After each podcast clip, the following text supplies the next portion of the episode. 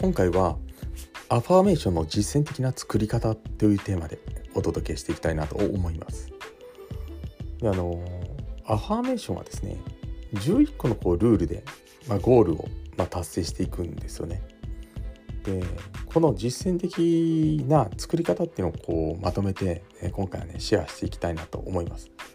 アファーメーションには11のルールがあるんですね。で一つ一つっていうのは簡単なこうルールなんですけどもこれらをこう守って、まあ、的確であの効果的なこうアファーメーションにしておくことがこうとても重要なんですね。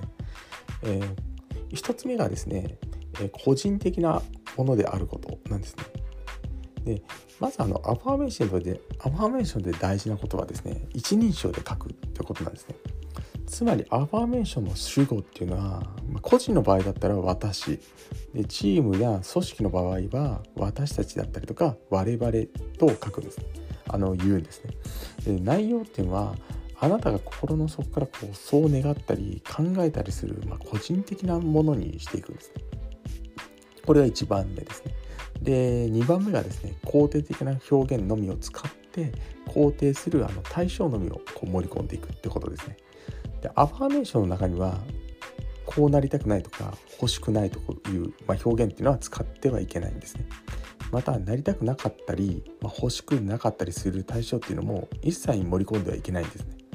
理由は否定的なあの言葉だったりとか否定するあの対象をこう口にした途端にその人のエフィカシーっていうのは格段にこう下がってしまうからなんですね。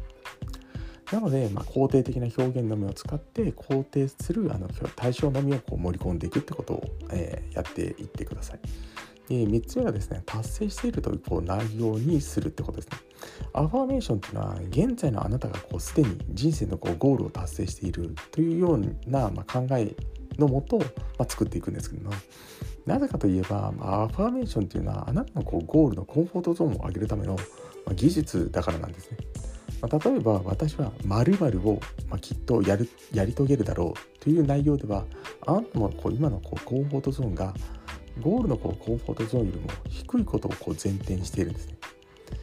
まあ、これではゴールのコンフォートゾーンをこうリアルに感じることは、まあ、できるはずがないんですね。したがってアファーメーションっていうのは私は〇〇を持っているとか私は〇〇をするとか私は〇〇だといったあの言い回しを使ってすでにこう達成している内容にしていかないといけないんですね。まあ、これがですね、えー、3番目の達成しているっていうような内容にしていくってことですね。で4番目が現在進行形で書いていくってことですね。えー、これはですねあのアバーメーションの文言っていうのは全て今まさに〇〇しているだったりとか今起こってるなどのように現在進行形でね記していくってことが大事なんですね。うん、これが4番目ですね。で5番目が決して比較をしない。これは他人と比較してこうだとかいうようなこう内容にはしていっちゃいけないんですね。他人とのこう比較によって成り立つゴールの世界っていうのは本当のゴールではないからなんですね。だから5番目の決して比較をしないっていうことここも大事にしてください。で次にはですね動きっていうね表すこう言葉をこう使うんですね。どうですよね。動くを表す言葉を使う。これはですねアファーメーションっていうのはゴールの世界における自分自身の行動や振る舞い方っていうのを表すような言葉遣いの工夫をしていくんですね例えば私はどんなに身分の高い人に対してもにこやかに親しみのある笑顔を向けて落ち着いた身振りや手振りを交えて交渉することができるといったような感じです。これもあのまあ文をねあの思い返してほしいんですけども動きをね表す言葉を使うことで、まあ、ゴールを達成した自分の姿をより鮮明にこうイメージすることができるんですね。で7番目が情動を表すあの言葉を使っていくってことですね。でこれはですねゴールを達成した時にあなたがこういかに感動するかだったりとかその感動をあなたに正確にこうイメージさせる言葉を使って、まあ、ゴールの世界のあなたの小姿をアファーメーションの中にこう表現していくんですね。そしてあなたがこう選んだ情動を表す言葉に対してかつて体験した嬉しいだったりとか楽しい朗らかだったりとか気持ちいいなどのこう最高の時の情動をこう結びつけておくことが大事なんですね。まあ、情動をこう結びつけておけばですねゴールの世界のこう臨場感っていろいろあのより一層こう増していきよりリアルになっていくんですねこれが、えー、7番目ですね。浄土を表す言葉を使っていくってことですね。で8番目がですねあの記述の精度を高めていくってことですね。でこれはですねアファーメーションっていうのは一度作れば終わりっていうものではないんですね。毎日自分にそれを語りかけながら気づいたことがあればその都度修正を加えたり精度を高めていくことが大事なんですね。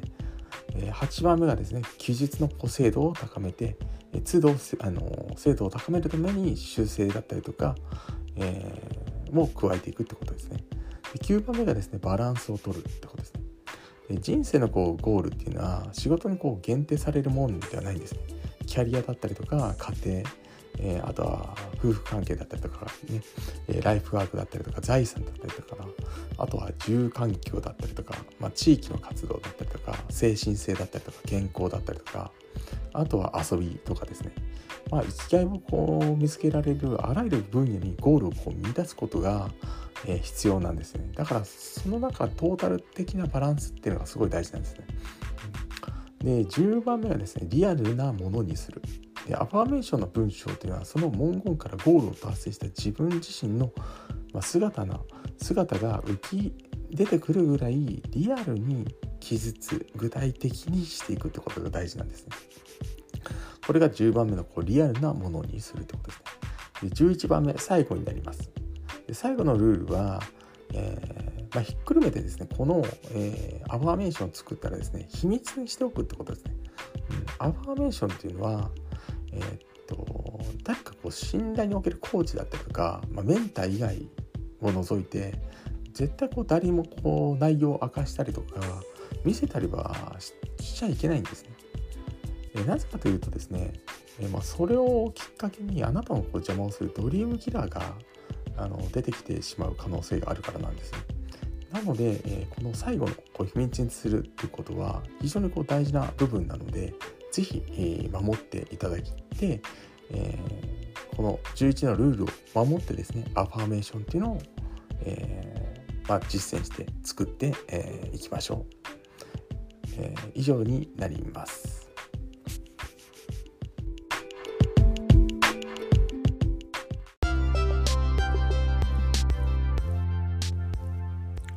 今回も最後まで視聴していただきましてありがとうございました。この配信では人生のレベルアップを目的とした自身の失敗経験から学ぶ成功法則っていうのを語っています。また資本主義経済の中で人生レベルを飛躍していくためには自分で稼ぐ力を養うのが最優先事項だと考えております。自由度の高い生き方をこう体現するには自分のビジネスを持つという視点がとても大事な考え方です。